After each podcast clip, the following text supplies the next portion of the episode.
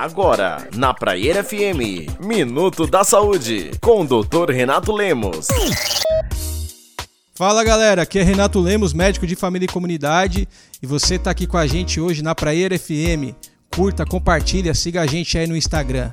Hoje a gente vai falar um pouquinho sobre as pessoas que estão, conforme está flexibilizando a quarentena, tem muitas pessoas indo para a unidade básica de saúde, para os laboratórios, para os postos de saúde, para as unidades de pronto atendimento, buscando exame, buscando receitas é, de rotina, buscando atendimento.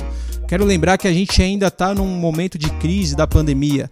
O coronavírus continua crescendo, a Covid-19 continua crescendo no Brasil e se espalhando aí pelo interior.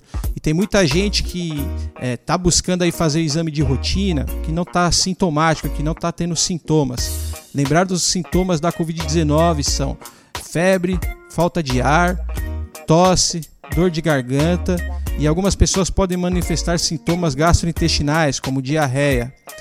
É, mas geralmente esses sintomas são sintomas leves. Caso você tenha uma febre baixa ou um sintoma leve que não seja muito forte naquele momento, você pode usar analgésicos, você pode também Caso ainda sinta uma preocupação, uma vontade de ir para a unidade básica de saúde, as unidades de saúde, você tem um contato, o número 136 136, onde você recebe um atendimento e uma orientação com uma classificação de risco, que é o número do Ministério da Saúde, é, para você fazer aí a sua avaliação se realmente você precisa ir à unidade básica de saúde.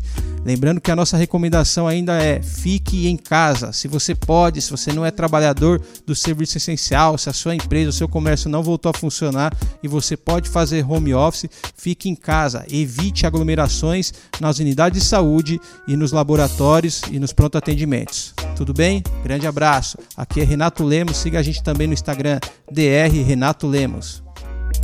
Você ouviu Minuto da Saúde com o Dr. Renato Lemos. A qualquer momento, aqui na Praieira FM.